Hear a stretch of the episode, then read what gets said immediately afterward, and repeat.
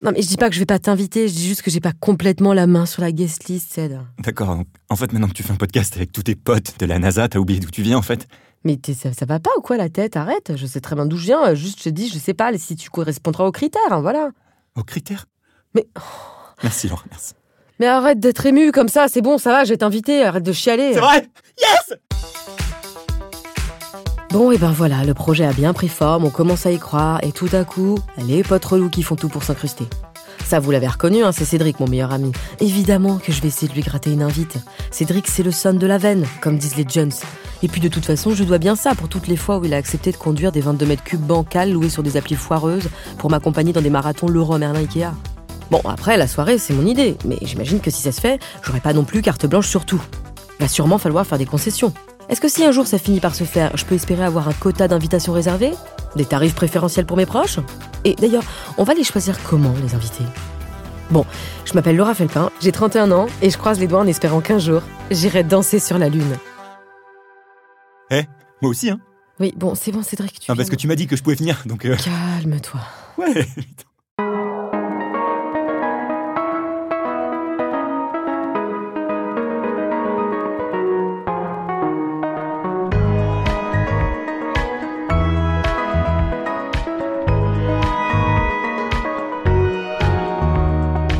Que ce soit pour la Lune ou pas d'ailleurs, bah, faire une liste d'invités, c'est toujours une vraie galère.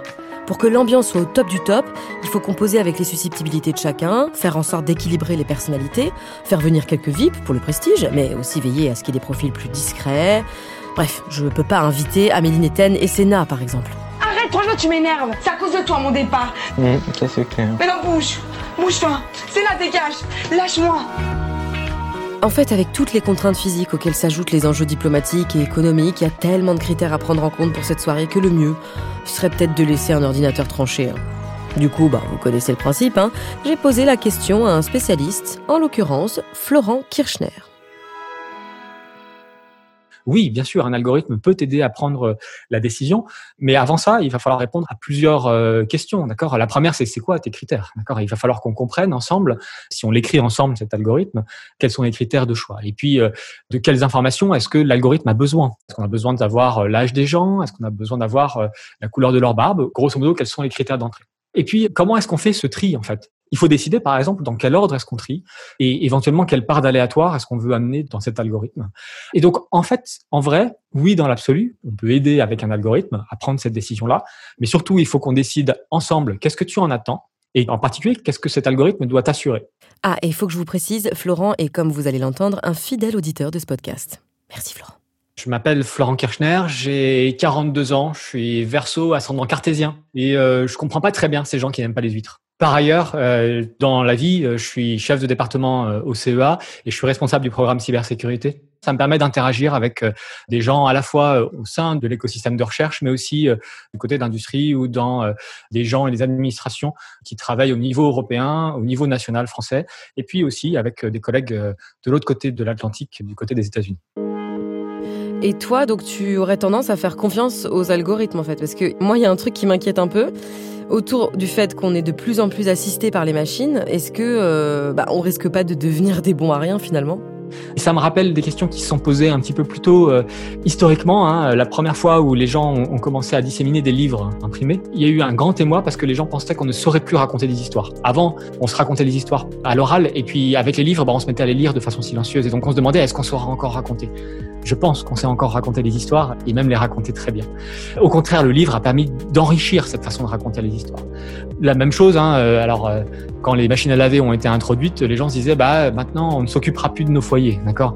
Non, au contraire, on s'en occupe différemment, on s'occupe de choses qui sont peut-être plus intéressantes. Et donc l'informatique et le partage de données, c'est exactement la même chose. C'est-à-dire que ça nous permet de faciliter des choses qui sont peut-être compliquées avant et de nous libérer du temps pour réfléchir et pour faire d'autres choses. Et j'ai une autre question pour toi, Florent. Je me demande si je passe par un algorithme pour les invitations, je risque de stocker pas mal de données personnelles. Comment, selon toi, je peux les protéger? C'est vraiment une question qu'on se pose tous les jours, comment on protège nos informations personnelles? La première chose, c'est qu'on choisit qu'est-ce qu'on stocke. Est-ce qu'on a vraiment besoin de partager toutes nos infos? De quoi est-ce qu'on a besoin de partager pour faire la fête? Est-ce que euh, tu as besoin de savoir, toi, Laura, si je préfère euh, les caniches ou les Golden Retriever pour m'inviter à ta fête? Peut-être que c'est un critère de sélection, et dans ce cas-là, bah, ok. Mais il faut bien se poser la question de quand est-ce qu'on en a besoin. Et puis une fois qu'on a fait ça, on se pose dans un deuxième temps la question de où et comment est-ce qu'on les stocke, d'accord? Où est-ce qu'elles vont ces données? Ça, c'est d'autant plus difficile que c'est pas comme si on était dans la vraie vie. Dans la vraie vie, bah, on sait euh, où sont stockées les bouteilles de champomis pour préparer la fête. D'accord? Elles sont au supermarché du coin.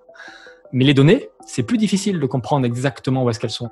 Il faut se renseigner, choisir où est-ce qu'on stocke, et choisir qu'est-ce que les gens en font une fois qu'ils ont stocké ces informations-là. Ok, bon, la sécurisation des données, c'est déjà un sujet dont on entend parler tous les jours. Est-ce que tu penses que ça va devenir de plus en plus essentiel? Il faut qu'on arrive à créer un, monde numérique qu'on puisse utiliser complètement en confiance. Et ça, c'est dur pour deux raisons. La première, c'est qu'en fait, ce monde numérique, il devient de plus en plus grand. On le voit, euh, il est à notre poignet, il est dans notre poche. Demain, il sera un peu partout autour de nous. Des fois, on ne saura même pas dire quand est-ce qu'un objet est connecté ou pas. Le monde s'élargit. Et puis, malheureusement, les gens mal intentionnés, eux aussi, sont très motivés. Et donc, cette combinaison entre un monde qui s'élargit, un monde numérique qui devient de plus en plus présent partout, et des malveillants euh, de plus en plus motivés, eh ben, ça veut dire que ça va être compliqué. Et il y a beaucoup de grands défis pour pouvoir créer des endroits où on est en confiance et où on peut aller créer sa liste d'invités dans le numérique sans avoir à craindre que quelque chose de mauvais se passe. Quelque chose de mauvais? Mais c'est-à-dire en fait Parce que se faire pirater, ok, mais c'est quoi les principales menaces? On a trois types de grosses menaces. La première, c'est que quelque chose qu'on voulait garder confidentiel, qu'on voulait garder secret, par exemple la liste des VIP pour aller faire la fête, cette liste-là se retrouve non plus confidentielle et diffusée à, tous les vents. Ça, c'est un problème pour les listes VIP, mais c'est aussi problématique pour euh, les données personnelles. Par exemple, quand on parle de euh, ces données de santé, bah, on sait qu'il y a des choses qu'on n'a pas envie de partager avec euh, tout le monde, peut-être juste avec son médecin. Le deuxième point, c'est plutôt les questions d'intégrité. Le risque, c'est que quelqu'un compromette l'intégrité de ces données-là et en particulier bah, se mettent à changer les valeurs, à dire bah, en fait, je suis sur la liste VIP de ta soirée sur la Lune et en fait, c'était mon pire ennemi. Et ça, on veut jamais inviter son pire ennemi quand on va danser sur la Lune. Ah ouais, non, ça c'est mort. Hein. Manquerait plus que Carla Pessino se ramène en douce. Voyez pas qui c'est? Bah, c'était ma pire ennemie en CM2 en fait. Je me rappelle très bien. Une fois, elle m'avait pris un POGS. Putain, je peux pas en parler ça, mais enchaîne.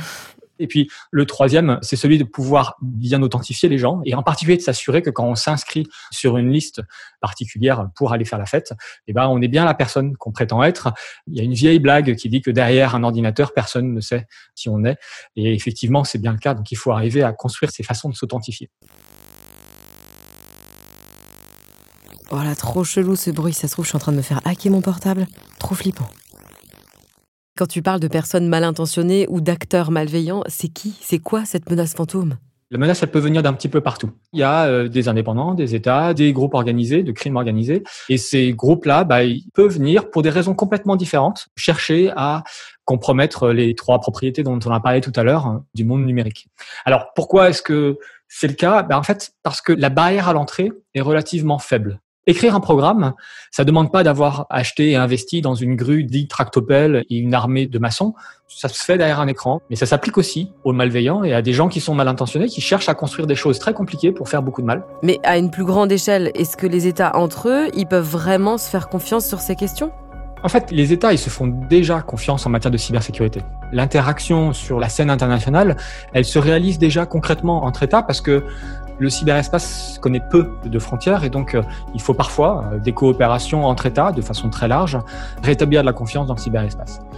À ce titre-là, hein, c'est important parce que, bah, en particulier, la France et les États-Unis, qui toutes les deux jouent dans la cour des grands de la cybersécurité, ont un vrai rôle presque de responsabilité, de question de respect de l'état de droit dans le cyberespace pour créer justement cet espace de confiance dont on parlait tout à l'heure au début de notre conversation.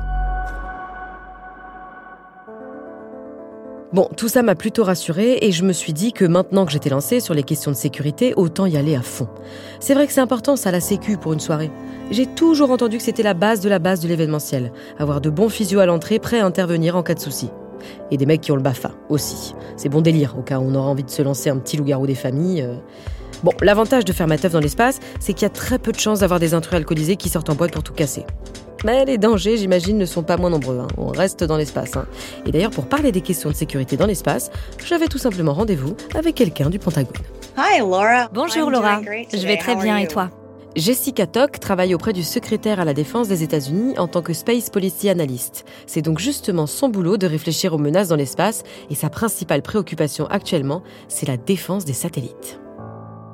Well, just like our environment on Earth, Comme sur Terre, il va falloir faire attention à notre environnement dans l'espace.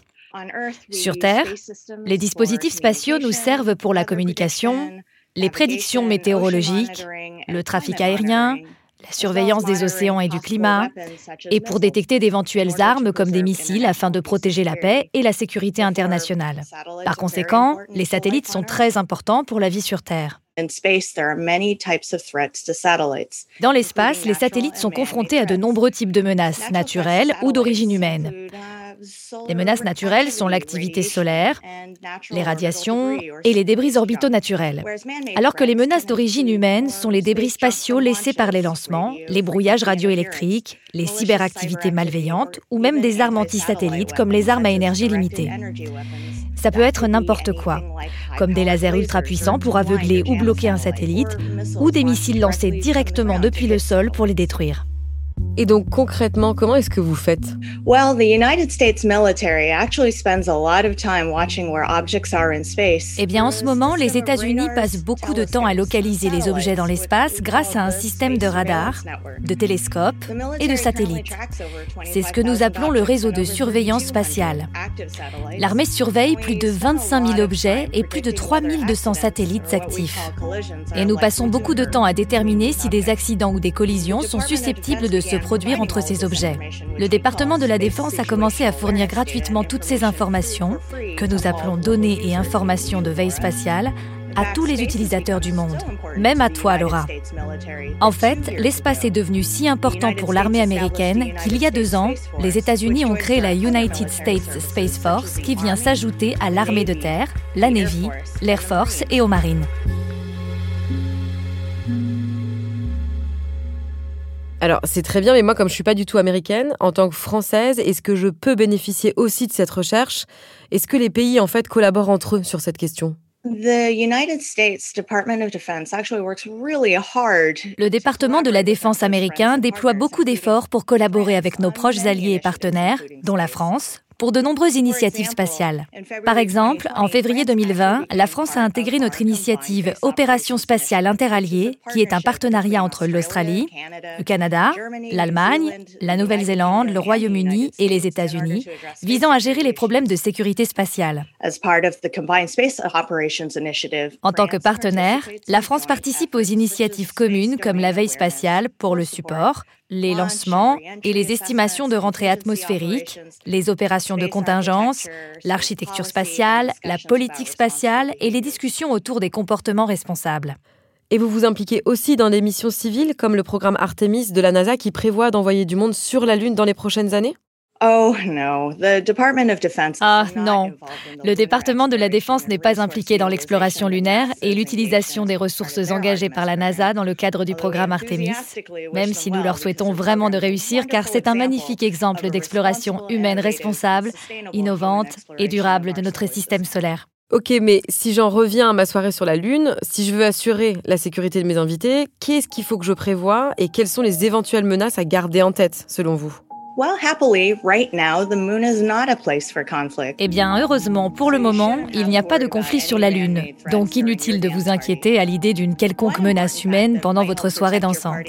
Ce qui va sans doute contribuer à protéger votre fête, c'est que beaucoup de pays, dont les États-Unis, ont signé le traité de l'espace de 1967, qui interdit l'établissement de bases, d'installations ou de fortifications militaires, de tester quelque arme que ce soit ou de conduire des manœuvres militaires sur la Lune. The Department of Defense will certainly follow this very important international law. and Le département de la Défense va certainement respecter cette loi internationale très importante et n'a pas l'intention de l'enfreindre. Par conséquent, votre seule préoccupation doit être des choses cruciales comme vous protéger, vous et vos invités, de l'exposition atmosphérique lunaire et bien sûr, de savoir comment danser presque sans gravité. Tout ça ne me disait pas si Cédric pourra oui ou non être de la fête, mais j'avais au moins l'impression d'avoir fait le tour des risques à prendre en compte. La question de la liste des invités reste quand même en suspens, et même si un algo peut aider, il faudra bien, comme l'a expliqué Florent, qu'on en définisse les critères. Et donc que je prenne des responsabilités, des décisions pour le groupe, pour savoir qui mérite de rejoindre l'aventure, qui je nomine, qui je nomine pas, etc. Bref, ça va dépendre des caractères en fait, chaque capté l'idée.